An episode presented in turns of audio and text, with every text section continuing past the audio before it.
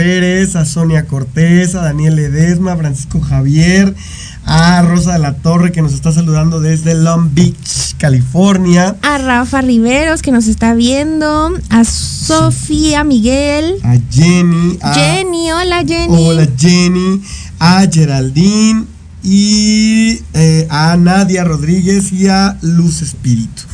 A Eh, Meli también. Hola, saludos, Francisco.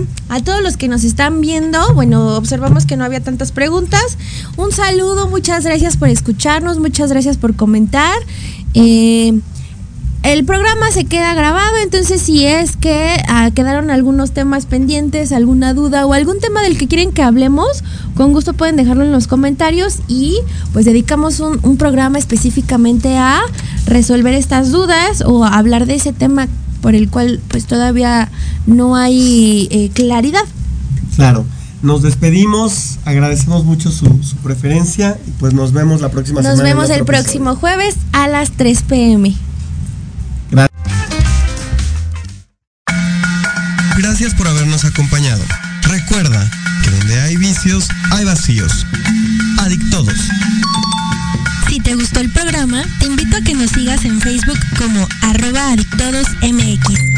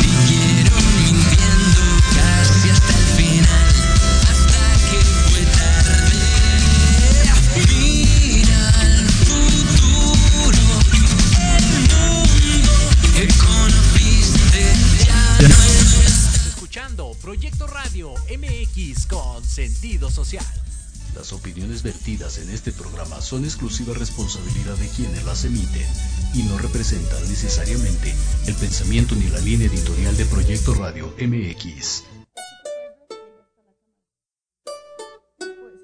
Hola, ¿qué tal? Bienvenidos a Pulso Saludable.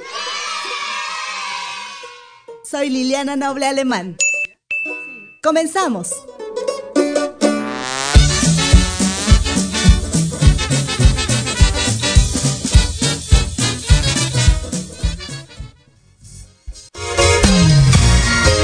Saludable, cuidando tu estilo y forma de vida. Un programa diseñado especialmente para ti que te ocupas de tu salud. Conduce Liliana Noble.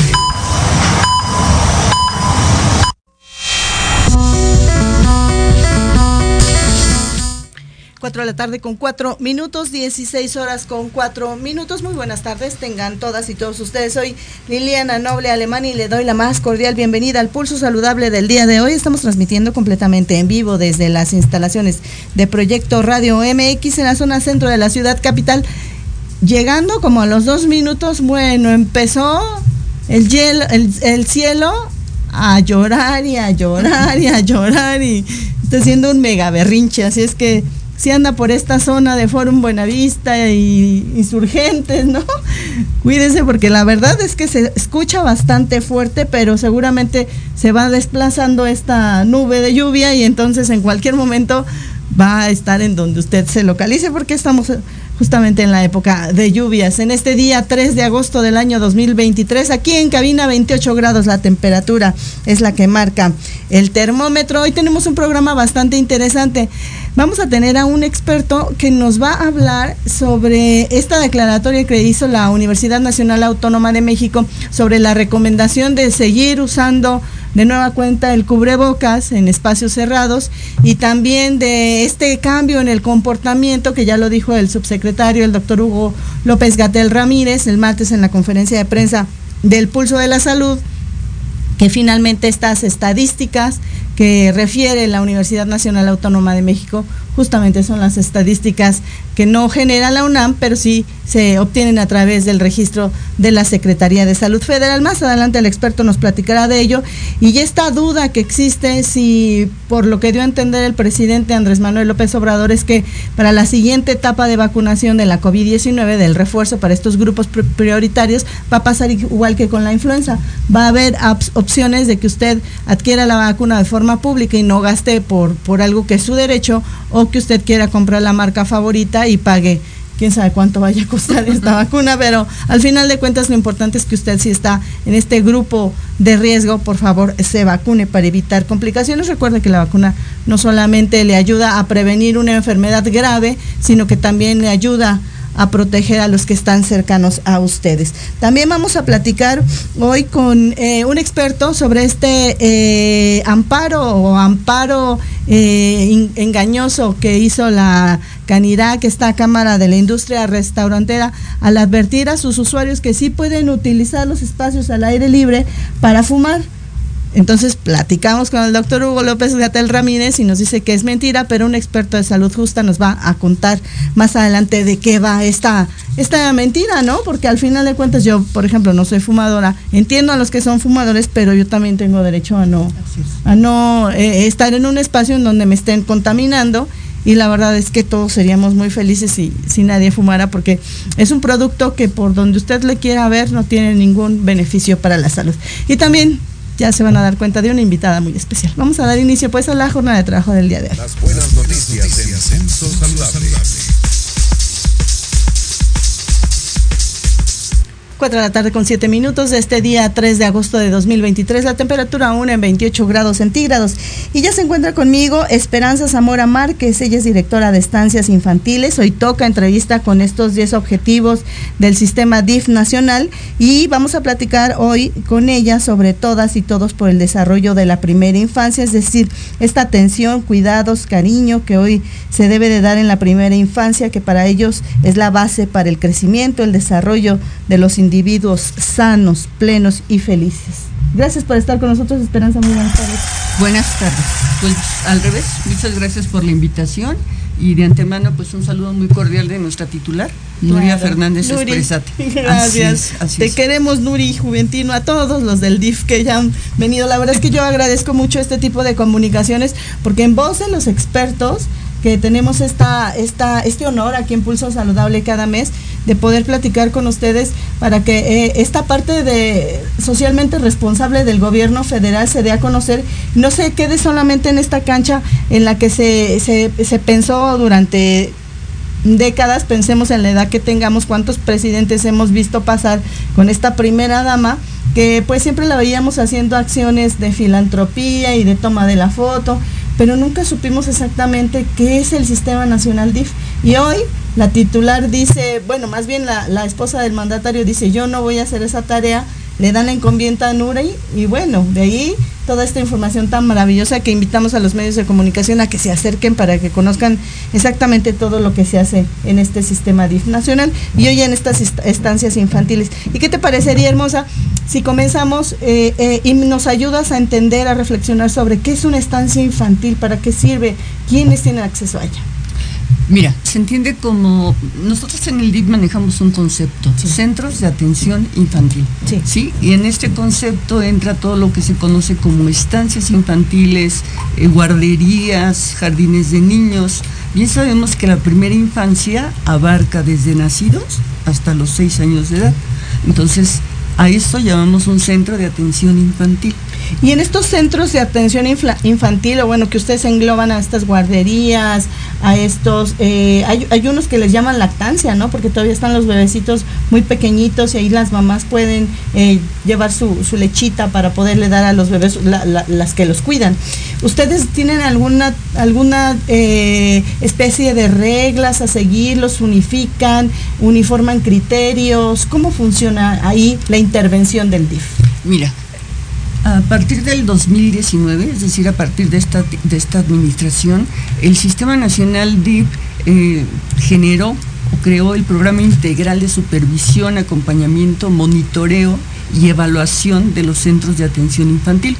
¿Esto por qué? Con el propósito de dar seguimiento a la operación de los centros de atención infantil y verificar la calidad del servicio que se otorga. Claro. Precisamente todo con un enfoque de derechos de las niñas y los niños. Claro. ¿sí? Entonces, este programa opera a nivel nacional, ¿sí? Eh, el DIF tiene personal en las 32 entidades federativas. Este programa tiene el objetivo, como te decía, de verificar la calidad del servicio que se otorga, ¿sí? Un servicio que tiene que ser integral. Eh, este programa está integrado por tres acciones sustantivas. Una de ellas es la supervisión y acompañamiento de los centros de atención infantil. ¿sí? La otra es la capacitación y la otra es la certificación. O sea que cada, cada vez que vemos por ahí un letrero enorme que dice CAI, son estos centros. Todos los centros, tú puedes, este, englobamos aquí los centros de Pemex, los centros del Seguro Social, Bien. los centros del ISTE, los particulares. ¿Y ustedes son los regidores de las normas, valga la redundancia, a seguir? No. O, o de los procesos, o cada, cada institución regula sus, sus, sus, sus leyes de acuerdo a sus necesidades, de, de acuerdo a, a- a- a- a la naturaleza de los, de los empleadores, ¿no? Porque son los quienes benefician son a sus hijos, ¿no? Todos los centros públicos, que son los que dependen de una institución, por lógica, tienen una normatividad propia. Ah, bien. ¿sí? Todos los particulares eh, se espera, porque no todos están así, que se manejen bajo los nor- las normas y los lineamientos que emite la Secretaría de Educación Pública, porque deben tener una clave de centro de trabajo por parte de la Secretaría de Educación Pública. Claro. Y todos los subrogados, pues es esa combinación de yo institución, no tengo el espacio, pero tengo la necesidad, entonces establezco un convenio con un particular para que me atiendan a los niños y yo pago por ese servicio. ¿Qué hacemos nosotros? Nosotros lo que hacemos a través de las visitas de supervisión es llegar a cualquiera, público, mixto y privado, y hacer una supervisión integral. Y, y en esta supervisión hacen algún tipo de sugerencia y ellos estarían en, en la conveniencia o no de acatarla. Si hacemos sugerencias, hacemos observaciones, fíjate que realizamos diferentes tipos de visitas. Lo que llamamos ordinarios, es decir, nuestra planeación normal para llegar a los centros, sí, emergentes, o extraordinarias, que es cuando el nombre lo dice, alguna situación en particular que requiere una visita de manera inmediata. No, no vamos a hablar de- del, del- del hecho, pero como lo que pasó con esta maestra recientemente. Eso Es- sería algo extraordinario. Eso sería algo extraordinario, que ahí lo que nosotros hacemos en este tipo de situaciones es verificar, lo supervisamos, que, cómo lo encontramos. Cuando hacemos una supervisión, y te digo que se revisan todos los procesos que se llevan a, a cabo, o sea, la atención asistencial, la atención pedagógica, el programa, la alimentación, todo, desde el filtro del niño de entrada, de salida, todo. Y se emite un diagnóstico. Claro. ¿sí? Eh, hacemos una semaforización de la situación en la cual se encuentra este centro. Verde, ¿qué quiere decir? Cumple con todo, no hay ningún problema, está operando bien, las instalaciones cumplen con los requerimientos, sobre todo de protección civil, Claro. porque la clave de todo esto es la seguridad física y emocional de quién?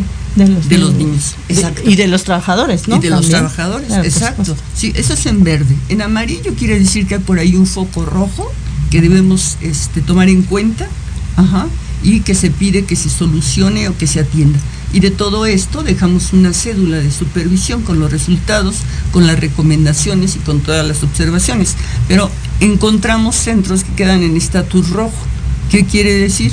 Que la situación, que ahí hay una situación que representa un riesgo para la integridad de los niños. ¿sí? Ese centro está en estatus rojo, quiere decir que no tiene programa de protección civil, que las condiciones del inmueble no son las adecuadas, que el personal que está a cargo de los niños no cuenta con la capacitación Claro. necesaria. ¿sí? Entonces, ¿qué hacemos? Cuando encontramos centros en esta situación y los determinamos en estatus rojo, lo que hacemos es emitir un oficio, una notificación a la instancia que corresponde. Te puedo decir que el 80% de las notificaciones que hacemos corresponden a protección civil, porque todo tiene que ver, no cuenta con su programa de protección civil, eh, los detectores de humo no están funcionando, este, puede ser que el extinguidor ya no esté vigente, los contactos están al alcance de los niños, muchas circunstancias. ¿sí? Entonces ahí hacemos esta notificación y le pedimos a protección civil o a la instancia que corresponda, ¿eh? porque puede ser la Secretaría de Educación Pública, Salud X. Claro, claro. Estamos hablando de las diferentes instancias que se encuentran en las 32 entidades federativas, ¿sí? Entonces, lo que hacemos es notificarles, esperamos que haya una respuesta y hacemos la propuesta de llevar a cabo una visita integral. ¿Qué quiere decir?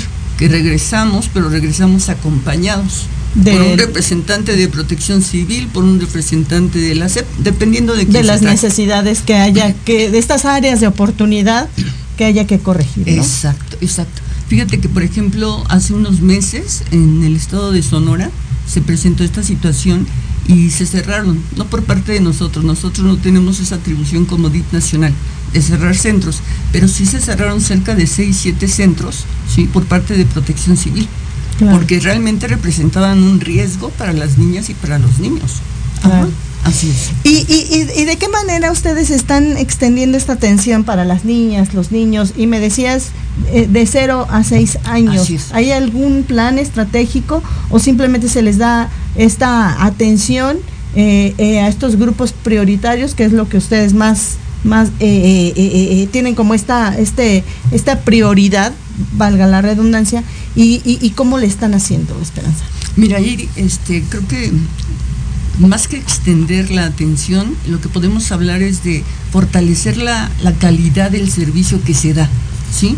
Y esto cómo lo hacemos, también en estas visitas no nada más supervisamos cómo están las cosas, sino también si el personal que está a cargo de los niños, dígase cuidadores, maestras, asistentes educativos, cuenta con la preparación y los conocimientos necesarios y sobre todo si está consciente de la importancia que representa Claro. el cuidado y en tener en sus manos la responsabilidad de cuidar un niño y una niña.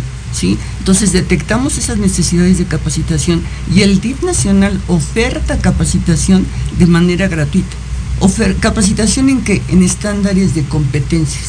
Y esto lo puede solicitar quien sea, una Cualquiera. privada, una pública, alguien que pertenezca a, a- a Pemex, a LIMS, etcétera. Cualquiera, de Ah, hecho. pues levanten su mano para, es. para estar en tiempo y forma con todo en orden, sobre todo por la seguridad de todos los que habitan ese espacio, ¿no? Sí, porque una de las cosas que revisamos es que precisamente el personal cuente con documentos que acrediten su capacitación.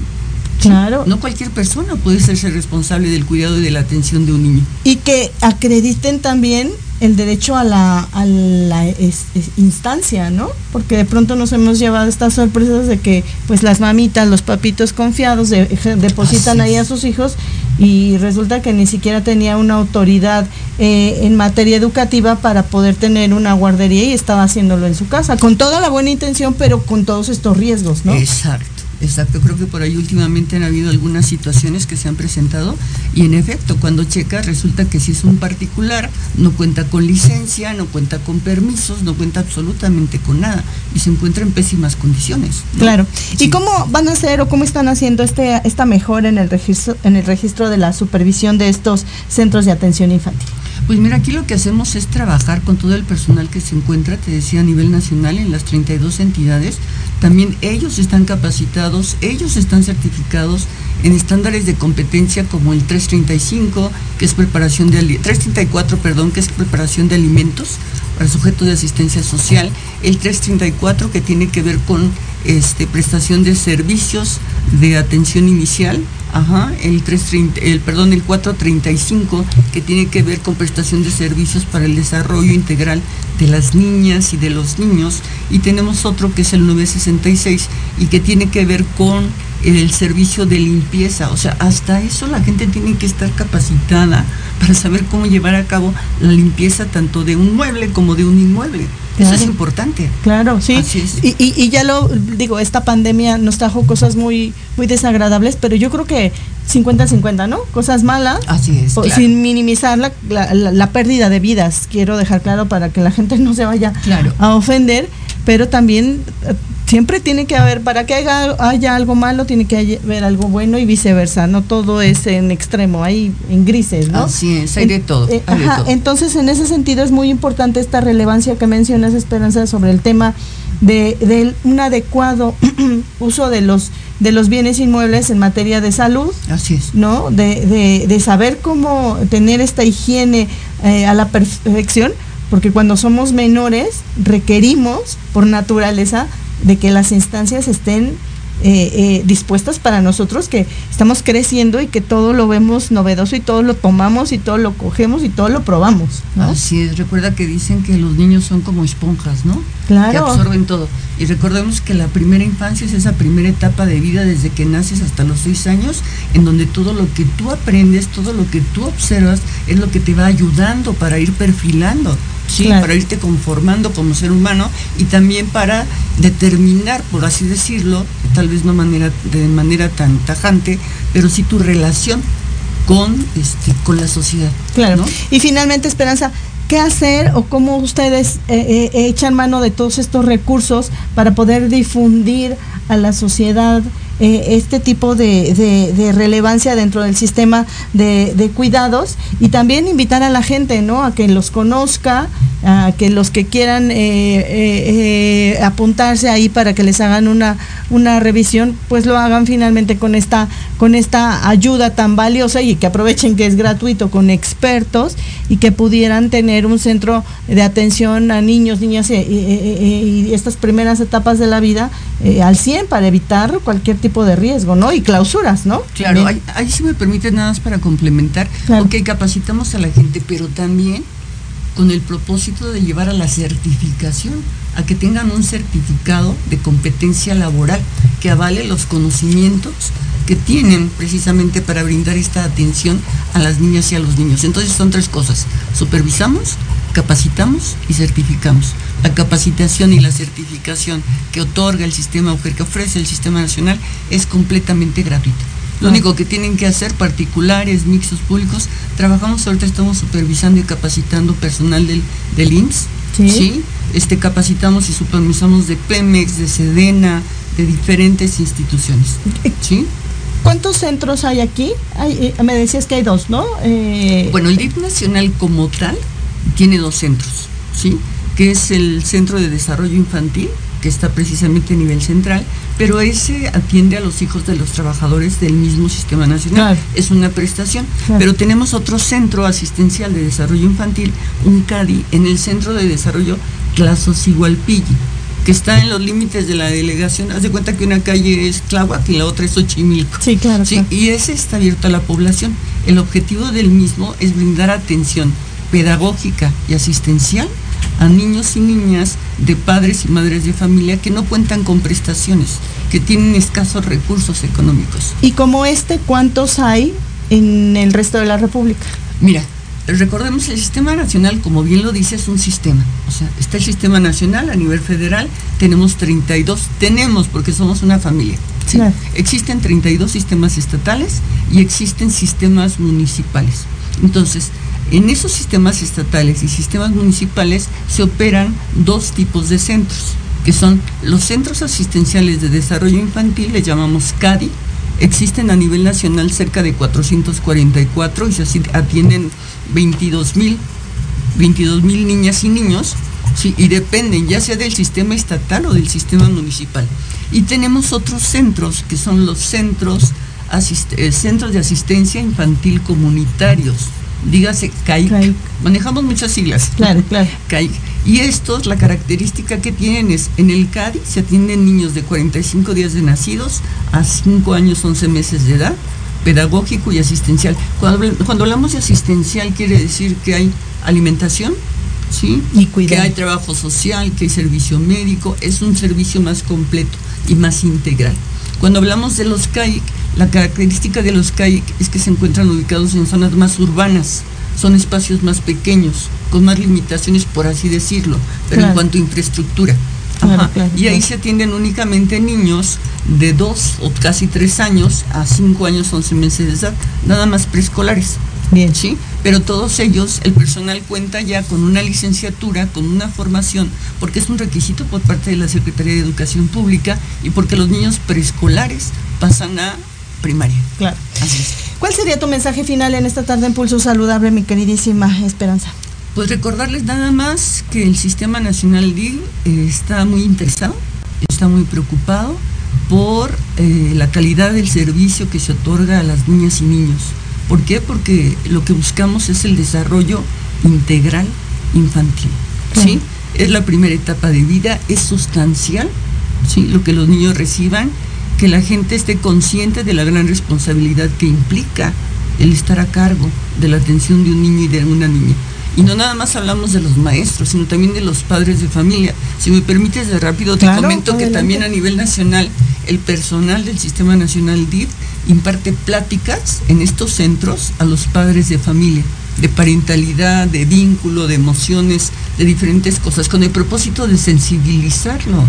Como tú me trates, en el ambiente que yo viva, lo que yo vea, todo eso me va a ir formando, ¿no? Somos el reflejo de la educación. Exacto. La educación tiene tres, este, perdón, se da en tres ámbitos: el hogar, la escuela y, Y la comunidad, la sociedad. Exacto. Sí, la verdad es que, y, y así como dicen los médicos, somos el resultado de lo que comemos y de cuánto dormimos, y yo agregaría de lo que pensamos, porque Así es. también, pues está esta otra parte, así es que acérquense por favor, disfruten, yo digo disfruten, porque ya me estoy viendo yo ahí, no, no tengo hijos, pero qué interesante conocer todo esto, pero también para que usted, a donde lleva a sus hijos, vea y certifique también en compañía de los expertos que su hijo está ahora siempre a salvo y bien, eh, más allá de bien cuidado, bien atendido, que eso es prioritario. Fíjate, de un minuto, rápido. Claro, claro.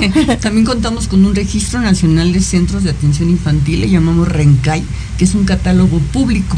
¿sí? En el momento, de momento tenemos registrados más de siete- 17 mil centros públicos, mixtos y Que ya privados. cumplen con todas Ah, estas- Pues no que cumplen, sino que hemos supervisado, Bien. que hemos identificado y que sabemos en qué estatus está. Ah, Entonces, cuando sucede algo, lo que hacemos es verificar si está integrado, sí, y en qué estatus quedó. Si en efecto encontramos todo en rojo, a quién le notificamos, qué le dijimos, qué respuesta hubo. Claro. ¿Sí? Entonces, estamos trabajando en eso y queremos llegar a tener una plataforma en la cual el público, ajá, la sociedad puede entrar libremente y como tú dices, puede identificar qué centro está cerca, pero qué calidad de servicio se está otorgando en el mismo. No, Así pues es. qué, qué maravilla. Como siempre, un placer platicar con ustedes. No, al contrario. Gracias. Gracias por invitarnos. Gracias. Ahí la voz en esta tarde en Pulso Saludable de Esperanza Zamora Márquez, directora de estancias infantiles de este Sistema Nacional DIF. 4 de la tarde con 28 minutos de este día 3 de agosto de 2023. La temperatura 28 grados centígrados. Pausa, la primera en Pulso Saludable. Vengo.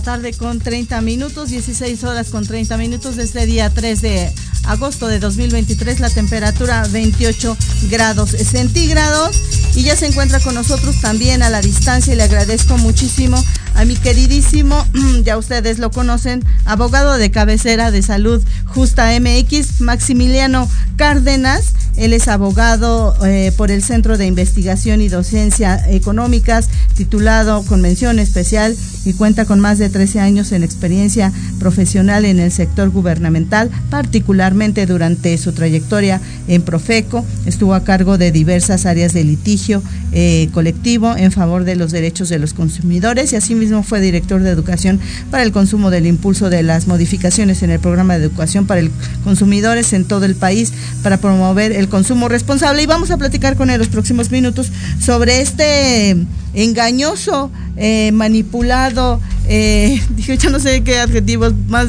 ponerle a este amparo de la Canirac que pues da a conocer ante los medios de comunicación haciéndose ver que es un, una asociación que agrupa a, empresarios restauranteros que son responsables con los procesos que se cumplen en el país, pero le faltó agregar algo que son irresponsables completamente con la salud, al dar a conocer que eh, tenían este amparo para modificar esta ley del control del tabaco en donde se establece que no se puede fumar en este tipo de áreas públicas. Mi queridísimo Maximiliano, como siempre un placer, gracias por estar con nosotros en Pulso Saludable. Buenas tardes, corazón.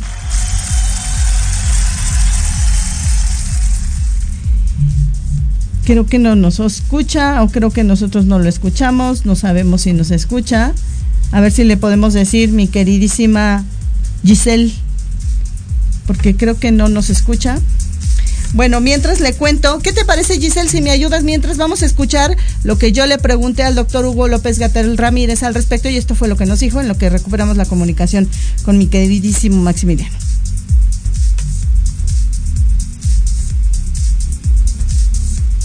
Vamos, vamos, vamos. Doctor, y rápido, ¿qué pasó con este supuesto amparo de Canirac? Bueno, ese es un tema muy concreto. Eh, como se sabe, eh, en este gobierno hemos tenido una decisión muy firme con el apoyo del presidente López Obrador por eliminar todos los eh, riesgos de la salud que tienen que ver con las sustancias adictivas. Una de las sustancias adictivas de mayor uso, aunque sea legal, es el tabaco. Aunque es legal, es fatal. El tabaco es responsable de una gran cantidad de muertes, cerca de 8 millones de muertes a nivel mundial. En México al menos casi 70 mil muertes son causadas directamente por el tabaco cada año. Entonces hemos tenido varias ac- acciones que tienen que ver con cambios para que las leyes sean más estrictas en la protección de las personas, en la protección tanto de personas fumadoras como de personas no fumadoras, que son la mayoría. Los grupos de interés, de interés económico, No, no estoy que venden los cigarrillos, que venden los vapeadores, obviamente quieren proteger su negocio y no les importa que en ello esté involucrada la salud, la pérdida de la salud y la muerte de miles de personas. Entonces han tratado de disputar esas transformaciones legales a través de juicios de amparo y, como suele ocurrir, mienten, mienten para utilizar la propaganda y decir que van ganando. Nos han eh, aplicado más de 2.000 amparos y ya solo quedan 36 activos, el resto han sido ya eh, suspendidos por las distintas instancias judiciales. Y recientemente la Cámara Nacional de la Industria Restaurantera quiso presumir que ya tenían un amparo que protegía de los efectos de la ley a los intereses económicos y que les iba a permitir que se fume en los restaurantes. Eso es falso, eso es falso. Y tengan cuidado ustedes, eh, dueñas y gerentes eh, de los establecimientos comerciales donde se venden alimentos, si ustedes incumplen la ley de control de tabaco y su reglamento, pueden ser sancionados. No confíen en los representantes de su Cámara de la industria restaurantera porque están mintiendo para alentar a la comisión de un delito. Pues eh, muy interesante lo que estaba diciendo el doctor Hugo López Gatel Ramírez sobre esta injerencia que ha tenido Canirac y ya estamos de nueva cuenta con mi queridísimo Maximiliano para que nos platique al respecto. Max, buenas tardes. Sí. Hola, buenas tardes. Muchísimas gracias. Aquí estamos pendientes y a la orden. Cuéntanos, por favor, ya estar acá. Igualmente, eh, corazón, cuéntanos, ya decía el doctor Hugo López Gatel Ramírez que es completamente falso y que atención restauranteros, porque su asociación que tanto dice que los protege y protege sus derechos como empresarios, pues se les está yendo un tema bastante delicado, ¿no? Efectivamente, como sabes, eh, se aprobó eh, modificaciones a la Ley General de Control de Tabaco en relación a espacios 100% libres de humo, que a su vez en diciembre del año pasado eh, hubo una publicación para regular estos espacios en el reglamento de la Ley General de Control de Tabaco y este reglamento entró en vigor el 15 de enero. En este caso, Candirac presentó un amparo el 7 de febrero de 2023 y este amparo se les negó la suspensión eh, provisional, se les negó la suspensión definitiva y se sobreselló el amparo, el juicio principal. El sobreseimiento fue el 26 de mayo de 2023 y un juez de distrito determinó que no había ni interés jurídico ni legítimo de Canirac para poder impugnar el reglamento. ¿Por qué se le ocurrió? ¿Por qué es tan creativo Canirac? Eh, eh, y, y- y- y en qué consiste esto que ellos dicen y cuál es la realidad, Maximiliano? El representante legal de, de Canirac presentó un amparo justo la, la primera semana de febrero, tratando de, de representar a los agremiados y señalando que le causaba perjuicio eh, como quejoso eh, la emisión del reglamento.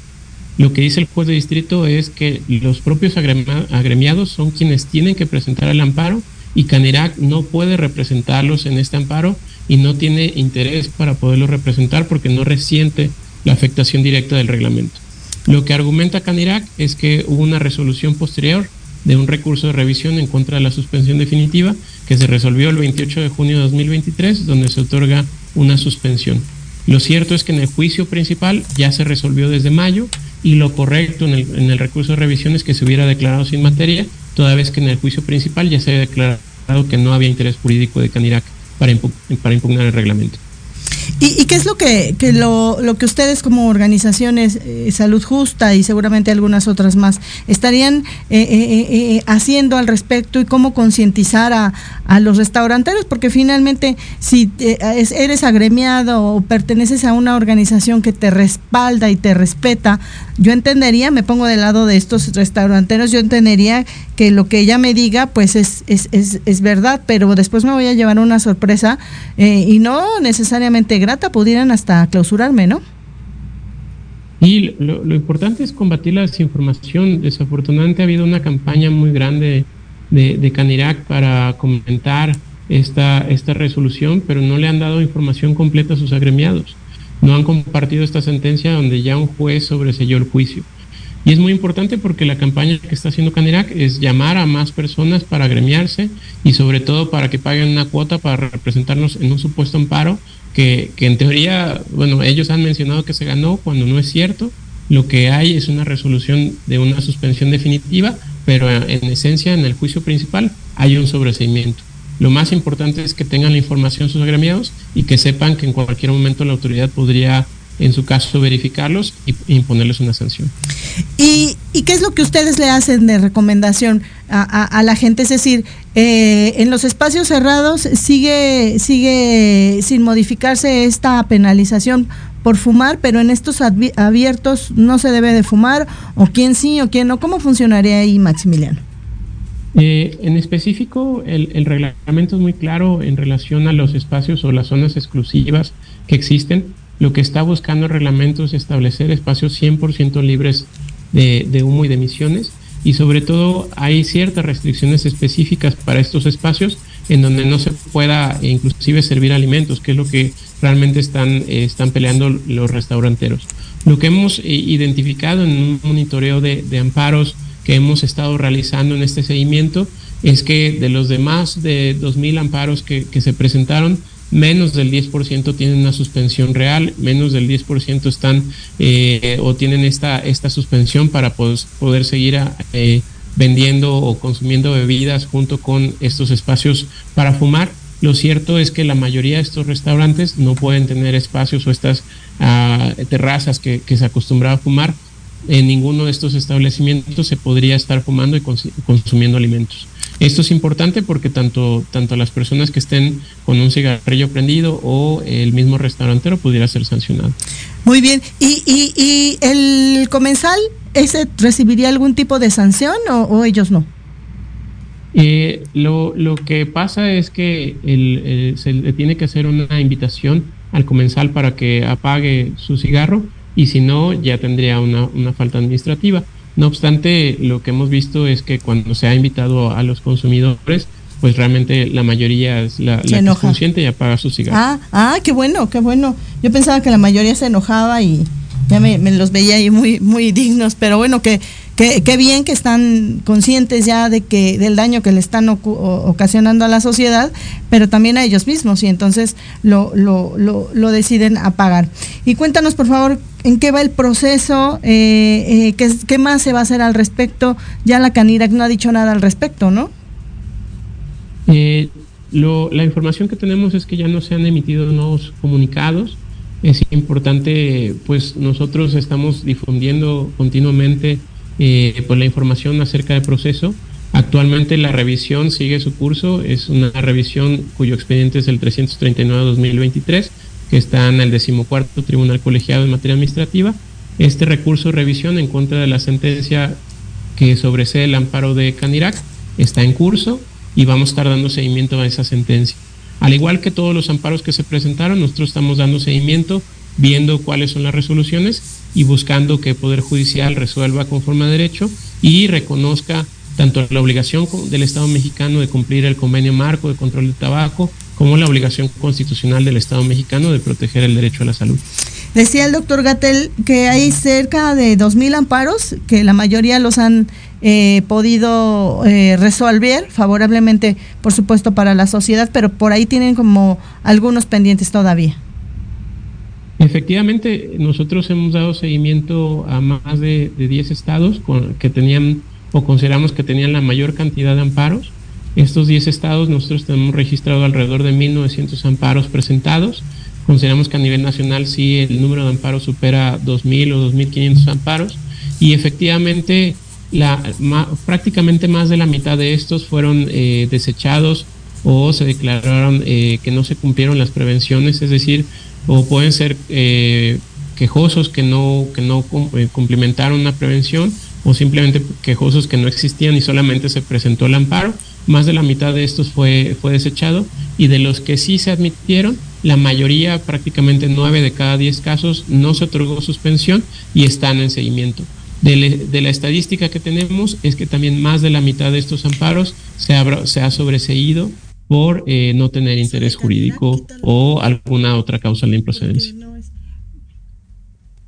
Muy bien. Eh, finalmente, ¿qué es lo que esperan ustedes eh, conseguir, eh, lograr en las próximas eh, semanas y cuál sería esta recomendación eh, tanto para la sociedad como para estos restauranteros?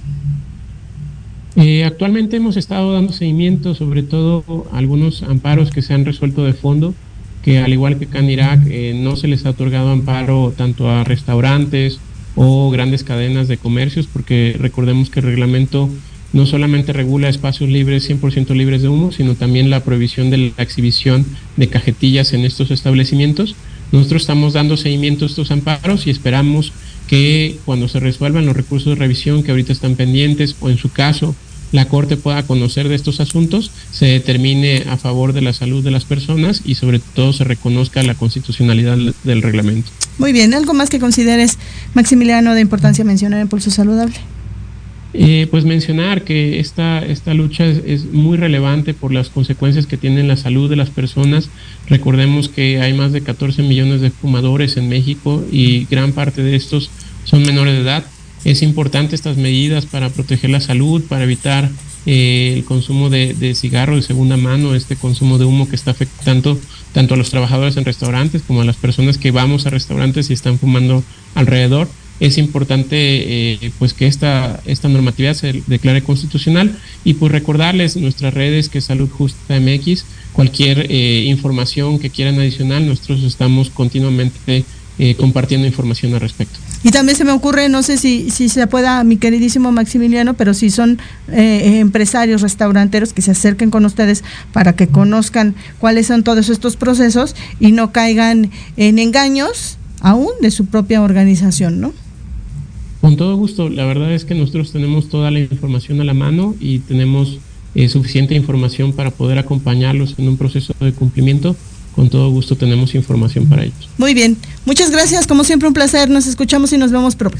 Gracias. Muchísimas gracias. Buenas tardes. Buenas Gracias tardes, ahí la voz. Hasta luego. Gracias, corazón. Ahí la voz en esta tarde en Pulso Saludable de Maximiliano Cárdenas, abogado en Salud Justa MX, con quien platicamos de este engañoso eh, amparo interpuesto por esta Cámara Nacional de la Industria Restaurantera y anexos, en donde no es cierto, usted no puede estar amparado y no aplica el amparo para que usted pueda tener estos espacios eh, afuera, estas terrazas libres de, fumadores, es al revés, es libres de, eh, del humo de cigarro, es decir, no pueden fumar ahí.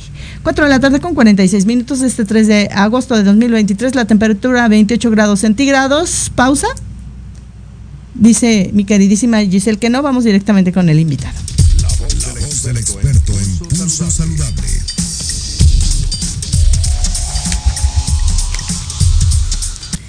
Y ya se encuentra conmigo a la distancia mi queridísimo doctor Jorge Baruch Díaz. Eh, Ramírez, él es responsable de la Clínica del Viajero de la Universidad Nacional Autónoma de México, así como vocero para la pandemia producida por este eh, coronavirus SARS-CoV-2 que nos produjo esta enfermedad de la COVID-19. Y vamos a platicar con él los próximos minutos sobre este cambio en el comportamiento de la COVID-19. Otra vez tenemos eh, alguna elevación eh, de los contagios, por ello la Universidad Nacional Autónoma de México hace un especial énfasis y la recomendación de utilizar el, cubrebocas en estos espacios reservados o cerrados. eh, eh, ahora, ante el regreso de sus alumnos a, a- a las diferentes aulas que componen la universidad y los SHs y etcétera, y también eh, pues conocer el estatus de este comportamiento, porque a mí ya me ha tocado ver, no sé si a ti Giselle, pero a mí ya me ha tocado ver a varias personas que andan moqueando, tosiendo, y cuando les invita a uno que utilicen el cubrebocas, bueno, hasta me han recordado a mi Santa Madre, imagínese usted. Baruch, buenas tardes, corazón. ¿Qué tal? ¿Cómo estás? Buenas tardes. Muy Saludos bien, me da mucho gusto, eres consentida, en Pulso Saludable, bienvenido. Gracias, gracias. Para mí es un gusto estar aquí con ustedes y compartir información actualizada. Y cuéntanos, por favor, como que de pronto se hizo, pues sí, llama la atención y siempre está como esta, pareciera que es esta tensa calma en la que estamos viviendo, hasta que algún día nos digan que ya no hay COVID, pero creo que eso no va, o que ya no hay virus SARS-CoV-2, pero, pero finalmente siempre llama la atención y qué bueno que este tipo de, de comunicaciones se dan porque empiezan de nuevo a surgir estos recordatorios de que no se ha ido este, este virus y que sigue produciendo enfermedad y la verdad es que aunque sea como ahora le llaman, es como una gripa, yo la verdad es que no quisiera tener ni esa como gripa. Así es, no, bueno, pues es que es esperado que ante la circulación natural de este nuevo coronavirus, el SARS-CoV-2, pues eh, se den olas, olas de contagio y por supuesto que este año no va a ser la excepción. A diferencia de los otros tres años anteriores, pues es eh, claro que la mayoría de la población eh, se encuentra vacunada y la mayoría de la población se encuentra a la expectativa de qué es lo que va a pasar con la próxima campaña de vacunación contra el COVID-19. Entonces, en primer lugar, yo creo que lo más importante aquí es eh, comentar que estas recomendaciones que se hacen por parte de la Comisión de Expertos para la Emergencia del COVID-19 de la UNAM van dirigidas específicamente a la- al reinicio de clases de la máxima casa de estudios y con ello pues eh, hacen una advertencia y un recordatorio para la comunidad universitaria que si van a ingresar a un lugar poco ventilado, un espacio cerrado por más de 30 minutos, pues es recomendable que tomen en cuenta el uso del cubreboca porque pues hay una comunidad diversa, eh, están tanto las personas que no tienen enfermedades, preexistentes o condiciones médicas, pero también hay otra eh, comunidad que cuenta con algunas enfermedades que los vuelve vulnerables a pues las complicaciones y a la hospitalización, a pesar de estar eh, de haber recibido el esquema primario de vacunación, como lo puede ser pues las personas con diabetes, hipertensión, insuficiencia renal crónica, algunos otros padecimientos de reumatológicos o cardiovasculares, respiratorios crónicos. Entonces, estas personas que están a la espera de que se comience a recibir las campañas de vacunación de refuerzos, pues son las más vulnerables y si vamos a estar compartiendo las aulas u otros espacios cerrados, pues sería prudente utilizar cubreboca para disminuir el riesgo de que enfermen gravemente. Claro, y es que hace sentido porque, digo, a lo mejor tú desconoces el dato, yo, yo acepto que no lo tengo, pero cuánta gente regresa, ¿no? Cuántos eh, alumnos, mujeres, hombres, adolescentes y personas eh, de diferentes edades, como bien lo mencionas, es diversa la cantidad de personas que regresa y entonces es importante que se, que se tomen estos filtros en conciencia, se invite a la población y que al final de cuentas eh, esto se pueda replicar como lo hace ver la máxima casa de estudios en todo el país y que cada quien vaya decidiendo, pero siempre con esta conciencia de evitar el contagio o contagiar a alguien, ¿no?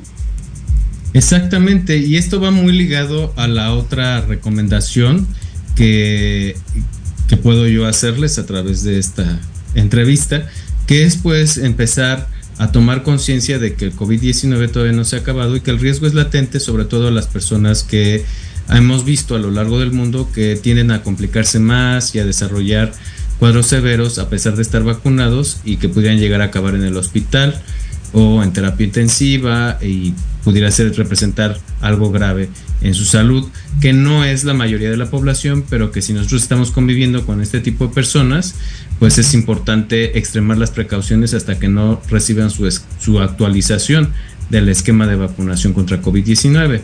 Entonces, yo creo que aquí el llamado o la población ante ya pues el ingreso al otoño-invierno, eh, que es la última parte del año y que es cuando más eh, enfermedades respiratorias suele haber en el hemisferio norte, pues identifique cuál es su riesgo y cuál es el riesgo de con los que convive habitualmente en su residencia o en el salón de clases o en el grupo en el que pertez- pertenezcamos y eh, identifique cuáles serían las medidas que, que le convendrían emplear en la comunidad durante la convivencia. Entonces, eh, ya la Secretaría de Salud en esta semana informó que a mediados o finales de octubre va a estar disponible en gran parte del país la- el refuerzo actualizado de COVID-19 en, el que están trabajando tres farmacéuticas, que es Pfizer, Moderna y Novavax. Este es un refuerzo que anunció el 27 de junio el- la Organización Mundial de la Salud eh, y, este refuerzo está actualizado con las subvariantes de Omicron que más están circulando en esta temporada y más, más digamos, letales han sido, que es la XBB.1.5, que es con la que va a estar hecha la vacuna nueva, y la XBB.1.16, que es la que más está circulando en estos momentos. Entonces, eh, si nosotros nos identificamos dentro del grupo personas con riesgo, que son adultos mayores o, o personas con alguna enfermedad o condición preexistente o personal de salud incluso, pues tenemos que ir viendo o previendo que nos tenemos que vacunar nuevamente contra COVID cuando esté disponible el refuerzo. Dime una cosa, Baruch. Entonces va a pasar exactamente igual, van a empezar a ver este comportamiento como lo hacen actualmente con un año antes con la influenza y entonces con estos eh, eh, microorganismos, eh, con estos eh, es con los que se prepara esta vacuna, la que se va a aplicar en la, en la siguiente periodo vacacional, que en cada continente va a ir cambiando, ¿no? Pues eh, hasta ahora todavía no sabemos. Esta es la primera vez que pasa eh, que la Organización Mundial de la Salud toma en cuenta al COVID-19, aparte de la influenza estacional, eh, para, formul- para una formulación de por temporada de, de una vacuna, ¿no? Como es el caso de influenza, que cada temporada y por hemisferio hay una formulación distinta.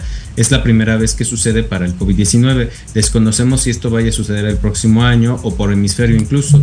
Pero bueno, esta va a ser la primera vez y sí tenemos que, que estar al pendiente, sobre todo en aquellas poblaciones de alto riesgo de desarrollar complicaciones. Claro. Ahora bien, para los que van a viajar o están eh, teniendo este tipo de convivencia con otras poblaciones internacionales, pues sí ha incrementado. En la mayor parte del mundo ha estado en descenso.